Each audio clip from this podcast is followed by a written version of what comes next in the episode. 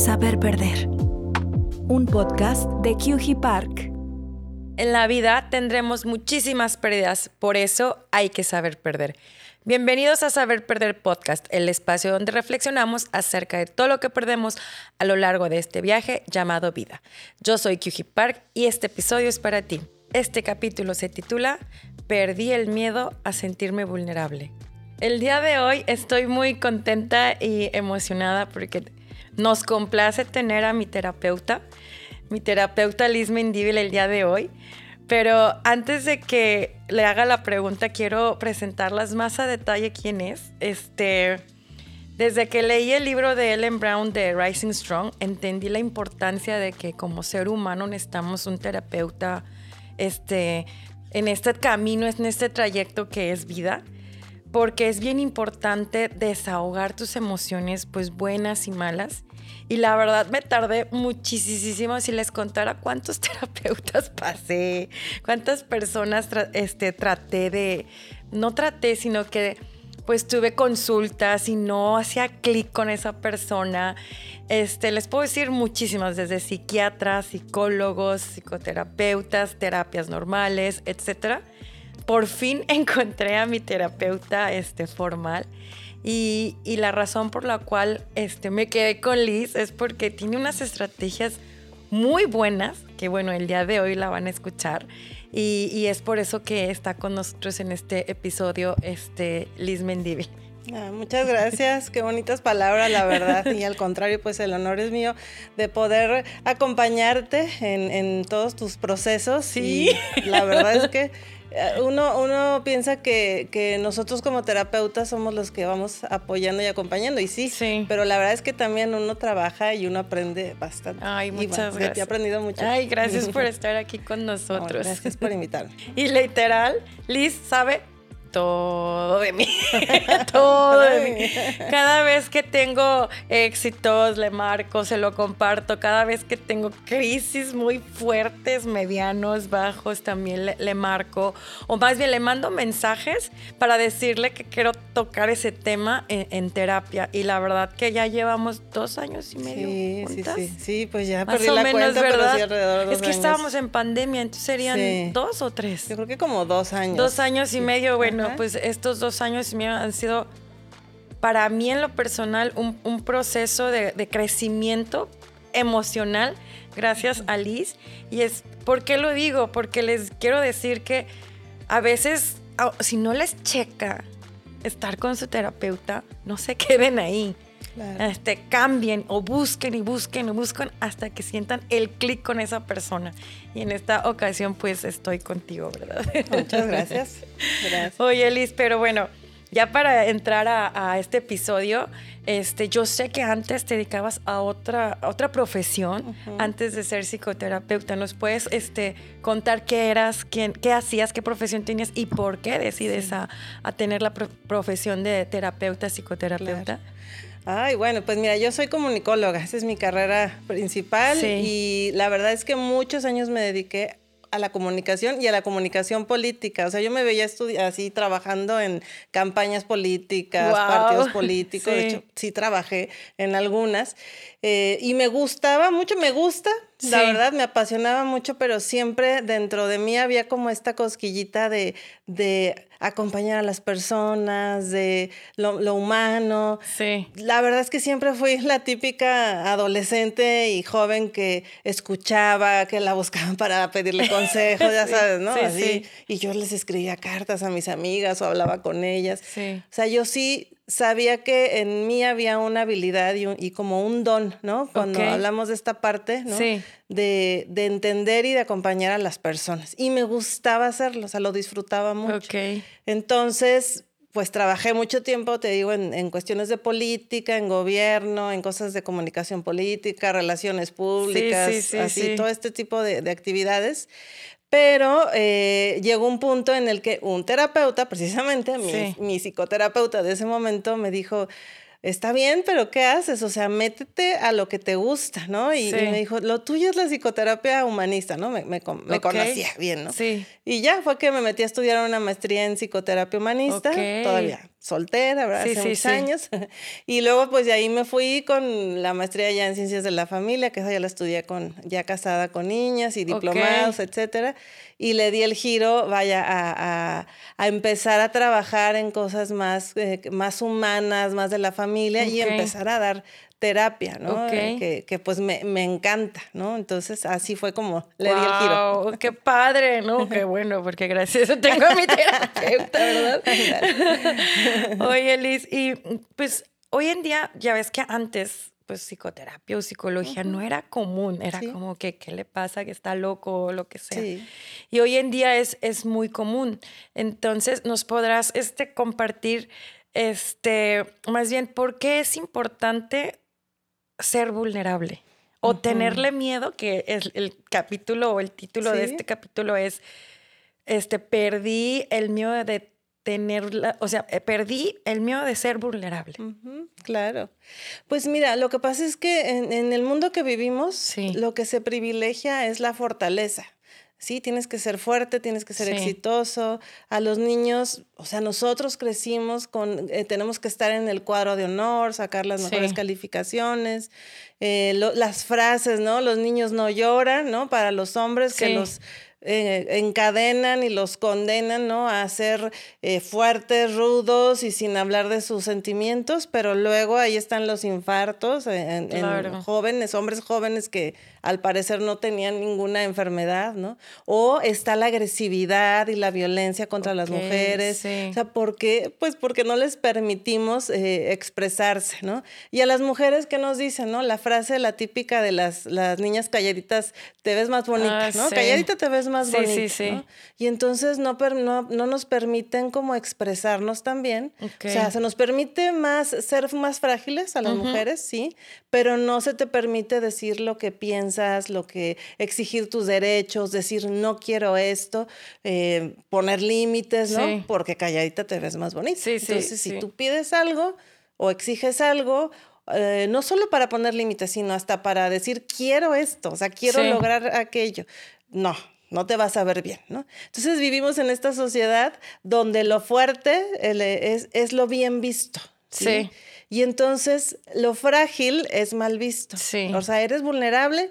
La palabra vulnerable de antemano la, la vemos como, mm, pues como un poco negativa, ¿no? Como alguien debilucho. claro. Alguien que no puede. Inestable. Inestable. Sí, ¿no? bipolar, sí. bipolar. sí, ¿no? De todo, muchas, muchos este, calificativos, Sí, sí. ¿sí?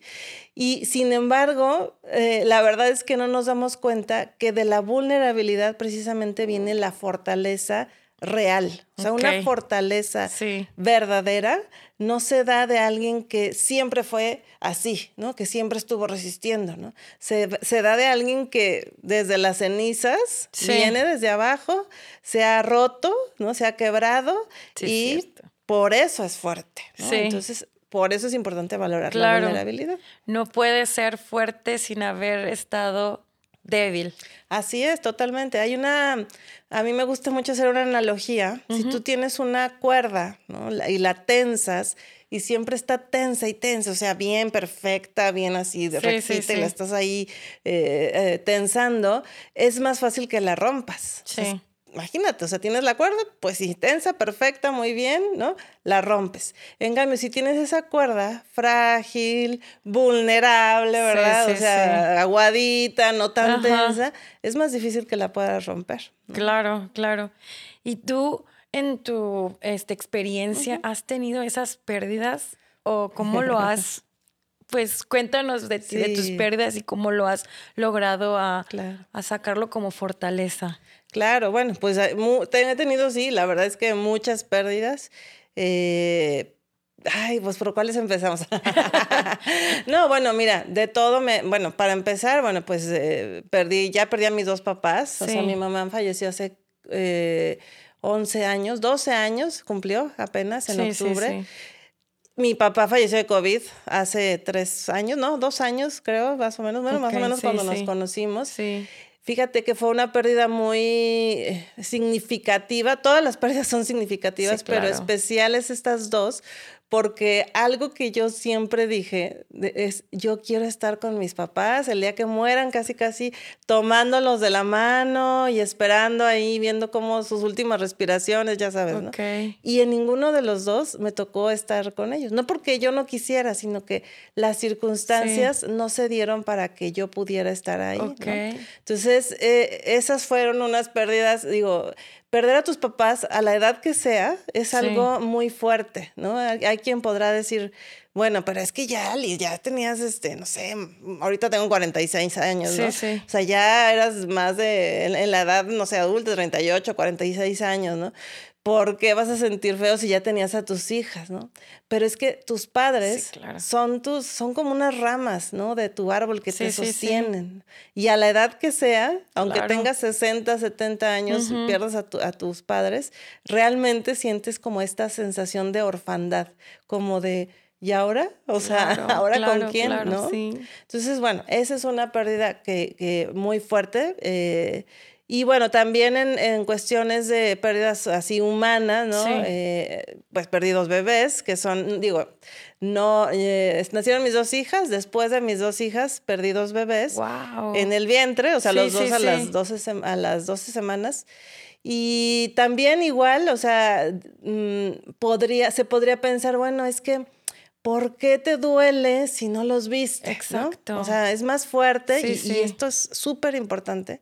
O sea, es más fuerte, mucha gente dice, es más fuerte perder a un hijo ya grande o, recién nacido, o un bebé, que a un bebé en el vientre. Un feto, sí. Yo lo que les diría es, nadie sabe. O sea, cada quien tiene su dolor claro. y no hay dolor chiquito. Sí. O sea, el dolor que tú tienes es importante porque es tuyo.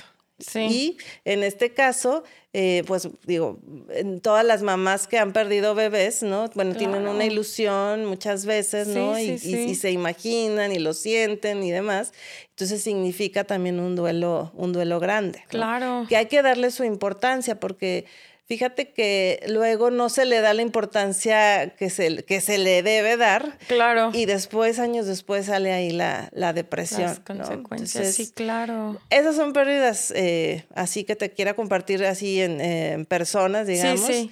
Pero hay otras dos pérdidas que no tienen nada que ver con, con personas que, que, me gustaría compartirte y que sin embargo fueron muy fuertes. Claro. Una de ellas fue que mi esposo y yo perdimos una casa. Recién casados, compramos una casa. Wow. La crisis económica 2009, 2008, 2009, no nos salieron bien las cuentas. Yo recién llegada a Monterrey, yo de venir de ser soltera, exitosa, ganando mi dinero, tal, así. Ah, llegué aquí a Monterrey, yo decidí dejar de trabajar y pues viene toda esta crisis. Aquí nadie me conoce, no encuentro trabajo. Sí, sí. Entonces definitivamente hicimos lo más que pudimos y pues no, no se pudo, o sea, no pudimos, no pudimos sostener, perdimos esa casa. Wow. Muy fuerte, Q, porque de verdad es como perder una persona. Claro. O sea, es lo que construiste porque sí le metiste dinero, porque sí invertiste sueños, porque empezaste a construir ahí y de pronto te imaginaste, claro. Y de pronto se esfuma, ¿no? Todo esto, ¿sí? Y bueno, el, nos, nos costó trabajo, ahorita te voy a hablar de la parte de la resiliencia, pero eh, la otra pérdida, la más reciente también que tuve, que no tiene que ver con personas, es la pérdida de mi negocio, de community. Sí. Yo tenía un cowork con estancia infantil también. Buenísimo. Ahí, ahí, ahí tú llevabas a, Ana, María, también. Y bueno, pues las mamás podían estar ahí trabajando o dejarlos de irse a su oficina, ¿no? Y eh, la verdad es que fue un gran sueño que se construyó, este, busqué inversionistas, mi esposo y yo pusimos dinero, sacamos dinero a ver de dónde vendimos cosas. Eh, y el negocio creció, fueron dos sucursales, pero pues llegó, duramos tres años y llegó la pandemia, y pues, ¿no? Todo lo presencial pues se vino abajo, ¿no? Sí. También esa fue una pérdida importante. Claro. Porque ahí y, para todos los que han tenido así un negocio, han puesto em, o has perdido un empleo, o sea, cosas como que a lo mejor puedes decir, bueno, pero pues te puedes levantar rápido. O sea, sí, pero invertiste también tiempo, dinero, sueños, ilusiones, ¿no? A lo mejor tu modo de vida, ¿no? O sea, tu sostén.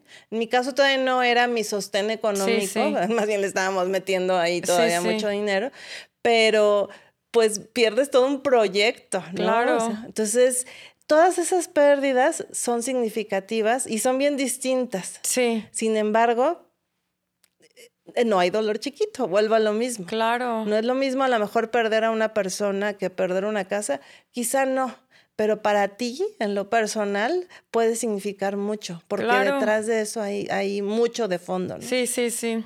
¿Qué me ha ayudado a salir de esto? Pues yo creo que una, ir a psicoterapia. O sea, yo soy terapeuta, pero yo, o sea, tengo mi terapeuta de cabecera. Claro. O sea, me autoayudo. Porque eres ser humano. Soy un ser humano, claro. y, estar con alguien que te acompañe, que te vaya apoyando, ¿no? También he ido al psiquiatra, también lo he necesitado porque a veces se te acumula tanto, ¿no? Que de verdad ya el cerebro deja de liberar las sustancias que tiene que liberar, ¿no? no y no estás loco, o sea, no es que, ay, este, ¿qué le pasó? Viene de familia. Es que con tanto dolor y tanto trauma, a veces por más que te autoayudes o, por más que también vayas a terapia y hagas ejercicio y hagas muchas cosas, hay veces que el dolor es tanto que sí, el cerebro ya no alcanza a liberar lo que verdaderamente, o sea, químicamente aquí, físicamente, se tiene que liberar. Sí, Entonces, también creo que esa es una herramienta importante. Autoayudarme, yo soy mucho de salirme a caminar, de la naturaleza, ¿no? De estar tratando de, de, de sí, tengo pensamientos negativos también, pero tratar de ser consciente, ¿no? Ok. Y, y también de volver a, a, construir, de buscar soluciones. Ok. Creo que es parte de la resiliencia. Sí. Perdimos, por ejemplo, nuestra casa y, y ya ahorita ya tenemos otra casa, ¿no? o sea, empezamos a construir, ¿no? O sea, es buscar la forma de cómo sí. Hay cosas que no vas a poder recuperar, como a, mis papás o a, mis hijos, pero ahí tengo que resignificar. He buscado darle un nuevo significado a estas pérdidas. Pero hay otras que sí puedes eh, palpar, como la de la casa. Bueno, buscaré la forma de volver a construir, ¿no? Con resiliencia, con optimismo, con buscando soluciones, ¿no? O la del negocio Está muy difícil ahorita que yo vuelva a abrir community, no lo descarto, pero me enfoqué 100% a dar terapia y a dar conferencias, que lo, lo seguía haciendo, sí, sí. pero lo tenía descuidado por community. Sí, sí. Ahora dije, no, aquí es donde voy a resignificar. Lo otro no se pudo. Yo quería ayudar a mujeres, mamás, la familia y tal, pues lo voy a seguir haciendo desde mi vocación, que es acompañar en psicoterapia cómo la resiliencia ser la resignación, se podría decir, o pues, reasignación. Todo, todo, resignación, reasignación, de todo, o sea, sí, o sea, de alguna forma eh, la palabra resignación a lo mejor eh, se puede interpretar como, como que, bueno, pues me, conformo, ¿no? Sí, sí. Pero no hay que verlo de esa forma, ¿no? Simplemente es como aceptar. Aceptar. Aceptar que esto pues ya pasó. Sí. Pero no se llega a la aceptación luego, luego. O sea, primero te tienes que enojar, ponerte triste, te tiene que doler y tienes que permitirte que te duela y enojarte hasta con Dios. ¿sí? claro. Porque perdiste la casa, porque perdiste el empleo, porque te, se murió alguien cercano a ti. Sí, también te enojas, pero hay que permitírselo para que entonces pueda llegar la aceptación. Ok. Y escuchaba a una, a una tanatóloga que hay como un, un, quinto elemento. O sea, primero se habla de la negación, este, enojo, tristeza y aceptación. ¿no? Sí. Ya algunos tanatólogos hablan de uno quinto, que es darle el significado, o sea, resignificar. O sea, no es nada más aceptar, ok, esto ya sucedió y ya sino ahora le busco un para qué, le busco un sentido. Para algo esto sucedió en mi vida, esta pérdida. ¿Sabes todo lo que me estás diciendo ahorita? Como que lo primero que vino en mi mente, porque cuando perdí a Luisa, al papá de Ana María, yo no entendía, y tú lo sabes, no entendía. O sea, incluso hace ratito que estábamos con una tanatóloga platicando, yo le decía, es que yo decía, estoy bien, estoy bien, pero realmente llevo de dos años, dos años y medio contigo, pero seguía en terapia hablando de él y de él. Y, no es, y bueno, no es que no estaba bien, pero sí estaba al brote todavía eh, eh, ese tema. Entonces, ahorita que me dices eso, dices el, el, volver a tener el significado de por qué se murió, por qué me dejó. Ya ves que pues era el tema mucho contigo. Y ahora me dices, me haces dar el sentido de por eso soy la persona o la mujer que me convertí el día de hoy. Claro, no, no, hombre, y eres un, una muestra, ¿no? Viva, o sea, de que todo eso tuvo un para qué. Sí. sí. Lo que pasa es que en el momento del dolor no es, no es posible verlo. O sea, no, no, no, te estás sufriendo, te está doliendo. O sea, tu, tu mente, tu corazón, tu vista está nublada. Sí. Sí. Y a lo mejor llegaste a la aceptación de decir, bueno, ok, ¿no? Pero, pero ahora estás logrando ver que todo eso que sucedió fue para algo. Sí. Y, y los que nos están escuchando, pues si están en medio del dolor y del sufrimiento, no se desesperan. A lo mejor ahorita no es posible ver el para qué. Sí. De hecho, a lo mejor hasta por dónde decir, ay, o sea, ¿cómo me pides que le vea un sentido, no? A que perdí a mi hijo, a que murió mi, no sé, mi esposo, que estábamos jóvenes. Bueno, ahorita, en este momento, no es, no te toca ver el para qué. Exacto. pero sí va a llegar un punto en el que con ayuda y con trabajo, como tú hiciste mucho trabajo, o sea, te acompañaste, pasaste por muchos terapeutas y qué bueno porque para algo y te acompañaron. Sí, sí, sí. Bueno, después del tiempo te va mostrando esos para qué. Sí, sí, sí. Y es lo que logré hacer con Liz. a veces llego con Liz y le digo, es que ya ves que estoy trabajando, he trabajado mucho contigo sobre esto. Pero de repente sí me vuelvo a caer. Entonces tú, tú me dices, este, que no, que no pasa nada, porque somos seres humanos. Claro. Oye, Liz, y luego también a veces me, recuerdas que estoy hablando de mi herida. Este, ¿nos puedes compartir o decir más el por qué pasa eso con los seres humanos? Pues bueno, todos tenemos heridas para empezar, ¿no? O sea, no hay nadie, o si lo dicen, no se los crean, pero la verdad es que todos tenemos heridas. ¿Por qué? Pues porque desde nuestra infancia nacimos en un lugar eh, con una familia con distintas circunstancias, todos diferentes. Pudimos haber tenido papás que no sé, tenían vicios, adicciones, o que vivieron traumas, o que estaban en la pobreza, o en la riqueza, pero de una, pero súper despegados de los hijos, no lo sé. Pudimos haber tenido una familia donde faltaba el papá o la mamá. O pudimos haber estado en una familia, este, pues normal, aparentemente, donde fuimos queridos.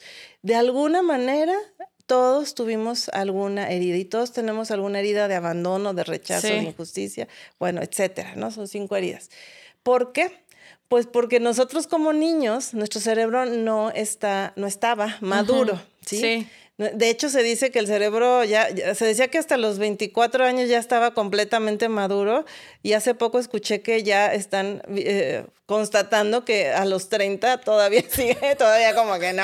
Y hay gente yo creo que a los 40 todavía, ¿no? no, bueno, es que se va desarrollando el cerebro, pero entonces imagínate a un niño, pues no, está pues está apenas chiquito y su cerebro no está maduro y no alcanza a comprender.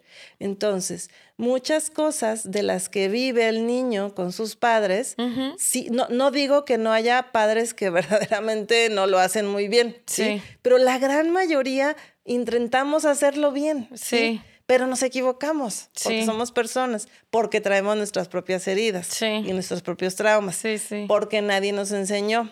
Entonces, resulta que nos equivocamos, ¿sí? A veces intencional, sin intención, no, como sea. El niño interpreta también lo que sus padres están haciendo con su cerebro inmaduro. Sí, claro. Y entonces ahí surge una herida.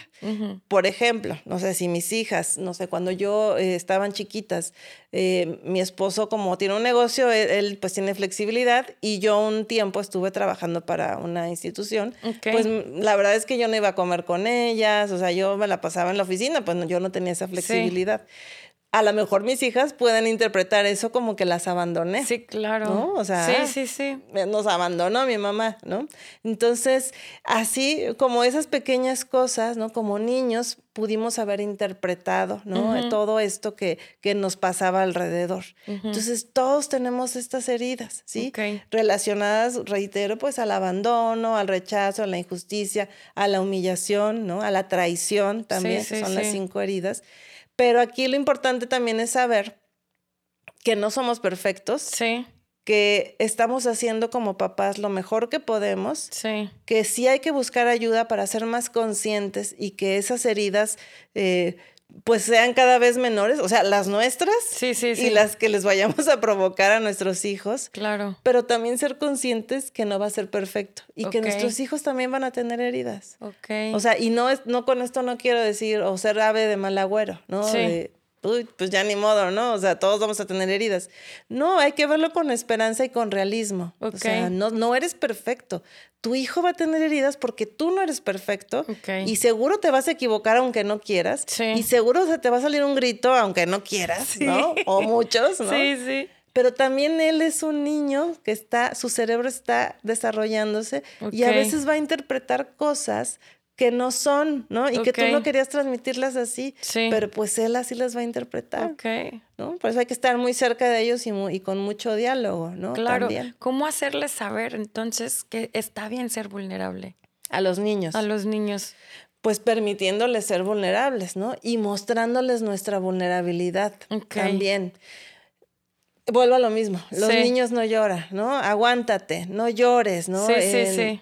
O sea, volteamos y como que saca buenas calificaciones, tienes que ser el mejor en todo. Sí. O sea, sí está bien, eh, vaya, promoverles que sean buenos y que sean mejores, ¿no? Pero como ser, como ser tan exigentes que solo te quiero ah, porque eres bueno, porque eres el mejor, porque eres el fuerte, porque ganaste, ¿no? Sí. Si él ganó, le muestras que lo amas. Si él perdió, le muestras que lo amas. Ok. Y lo abrazas y lo, y lo felicitas, ¿sí?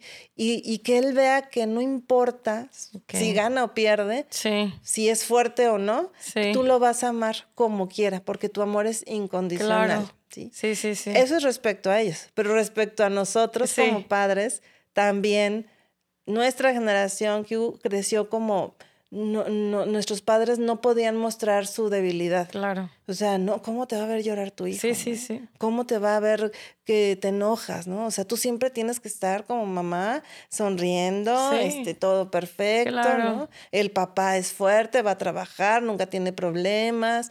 Yo nunca vi llorar a mi papá. O sea, no sé si a ti te, te pasó. Sí. Pero, ¿por qué? Porque, ¿cómo vas a llorar frente a tu hijo? ¿Cómo te va a ver así?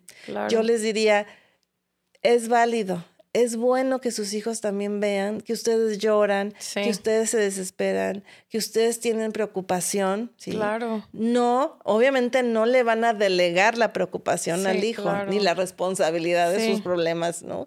pero sí pueden dialogar con ellos y sí pueden decirle, en este momento, este, yo, tu papá, estoy triste, me siento triste, hijo, porque tuve un problema en el trabajo y voy a salir adelante, pero me siento triste, ¿no? Claro. O, ¿sabes qué? Yo, yo lo hacía con mis hijas, perdí, sobre todo con su abuelito, que fueron más conscientes, pues yo sí lloraba frente a ellas y llorábamos juntas y hasta el perro llegaba ahí y, a, y, a, llorar los cuatro, sí, ¿no? Sí, sí, Pero ¿Qué es esto? ¿Por qué es importante esto? Porque te ven llorar, sí, te ven estar triste. Claro. Pero te ven levantarte.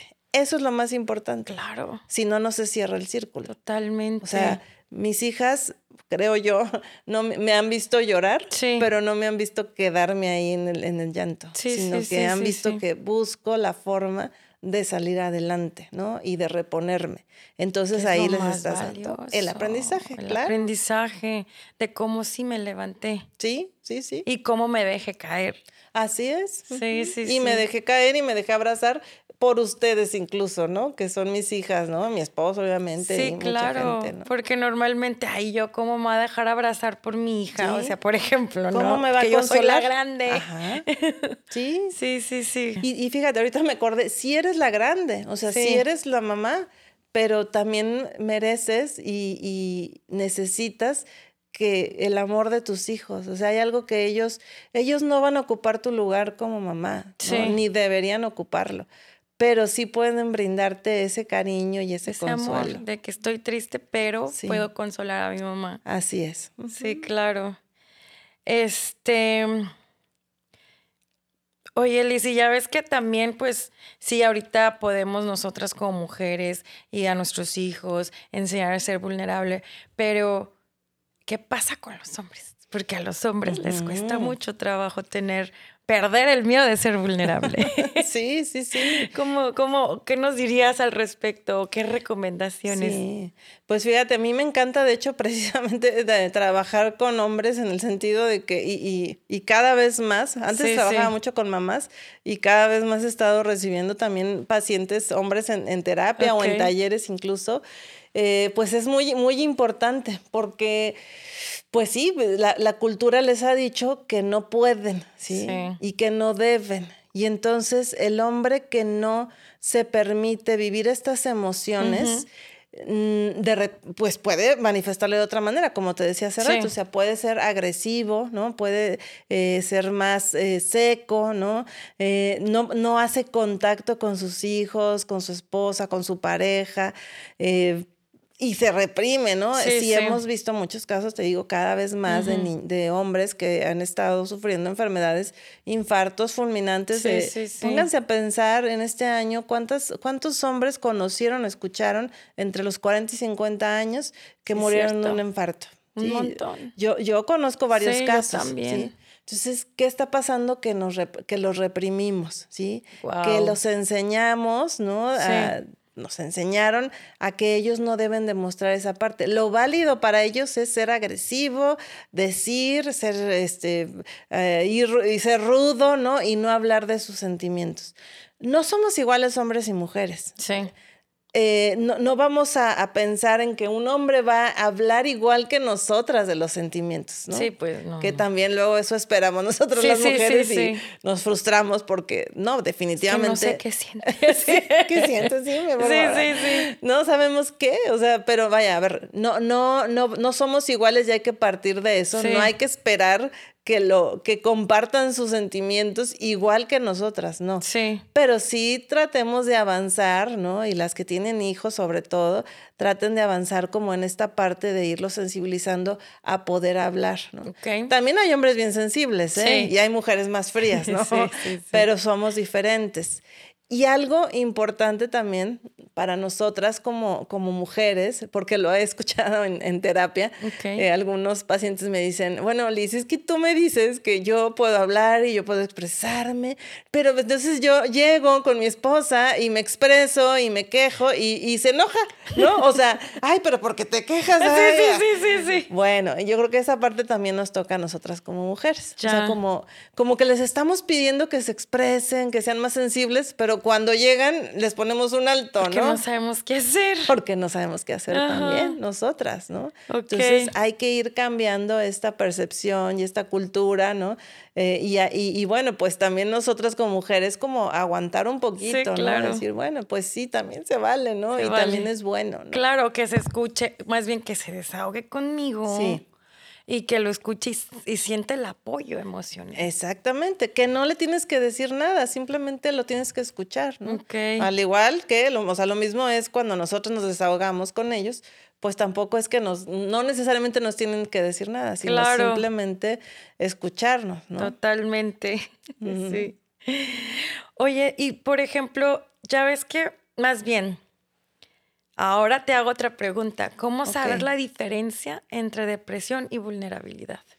Ay, pues mira, yo creo que sí hay una gran diferencia, porque en la, en la depresión, o sea, tu vida pierde como un sentido. Ok es, eh, hay una tristeza muy profunda. Sí. Hay unas ganas, o sea, no hay, más bien, no hay ganas de hacer muchas cosas, de ir a trabajar.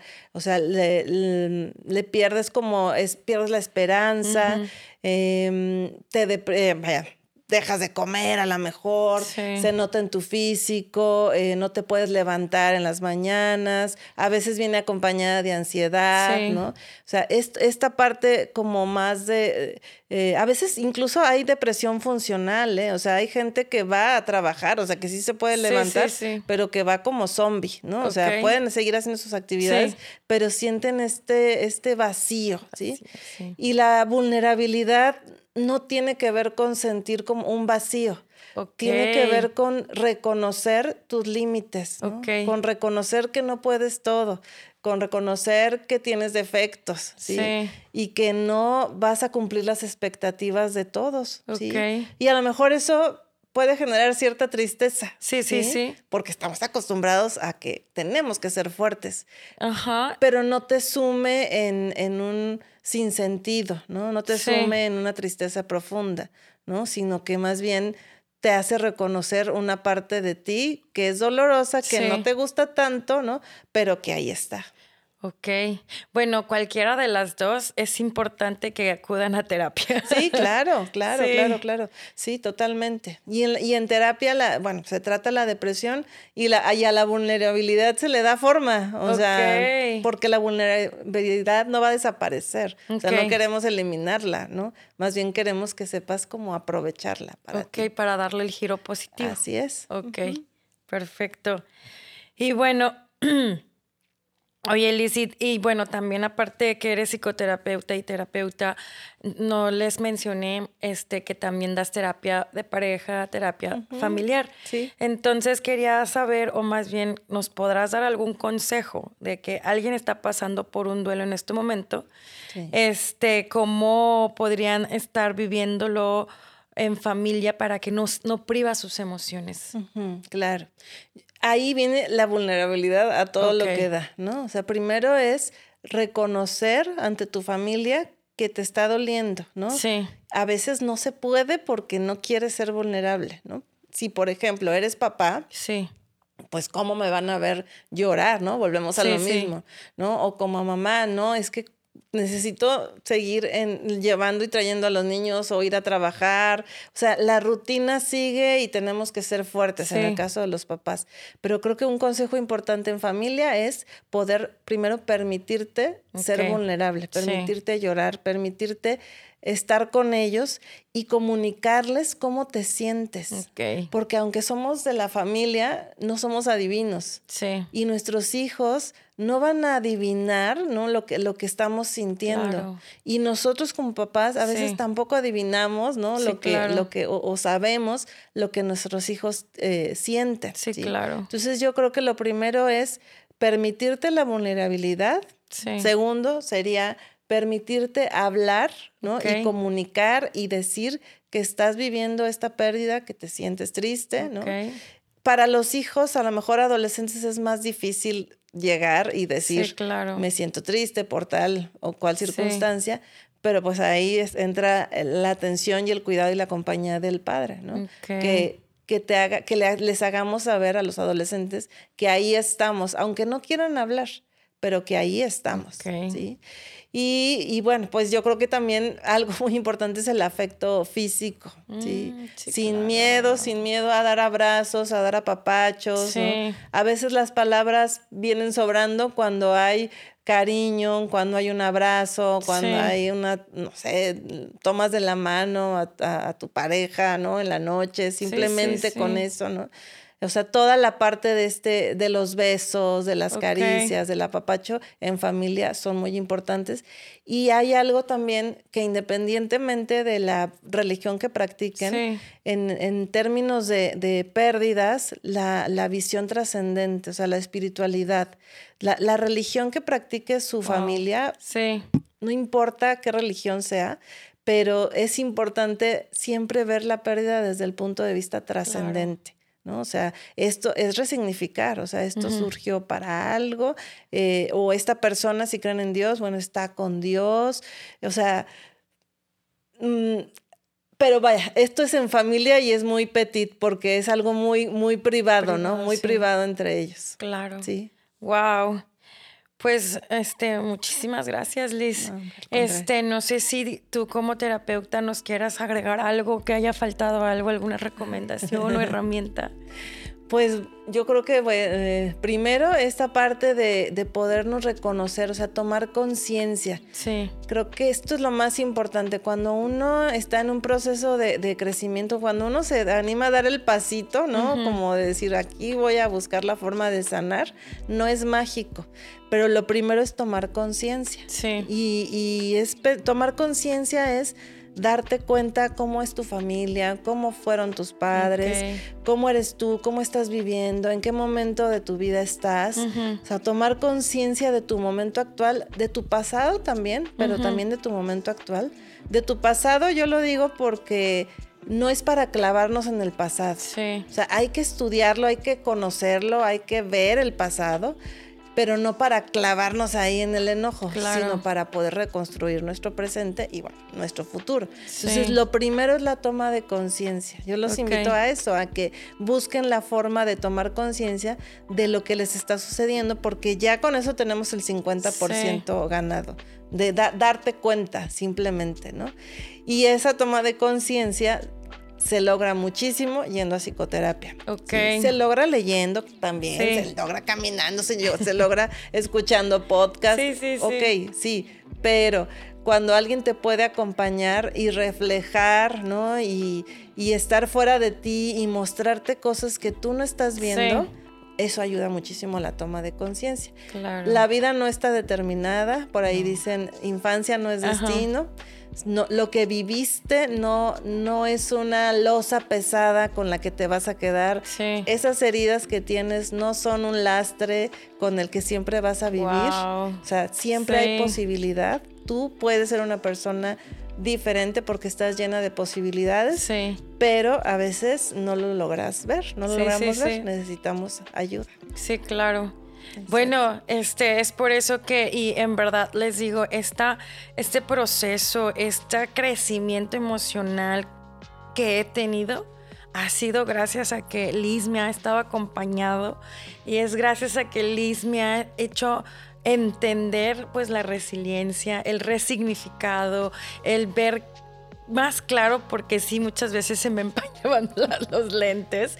Y es por eso que yo este, les recomiendo muchísimo este, tener a su terapeuta este, formal y, si queremos este o alguien quiera contactarte, Liz, ¿nos puedes compartir en dónde y tus redes sociales? Sí, claro. Pues mira, mi página es lizmendivil.com, o sea, mi página web. Y me encuentran en todas las redes sociales como Liz con, con doble L al final. Perfecto. Pues muchas gracias por compartirnos todas esas herramientas, Liz. Muchas gracias. gracias a ti. Y gracias a ti por escuchar este podcast. Yo soy Kyuji Park. Encuéntrame en redes sociales en mi Instagram, arroba Park y a saber perder en YouTube, TikTok y Spotify. Ahí nos podrás encontrar.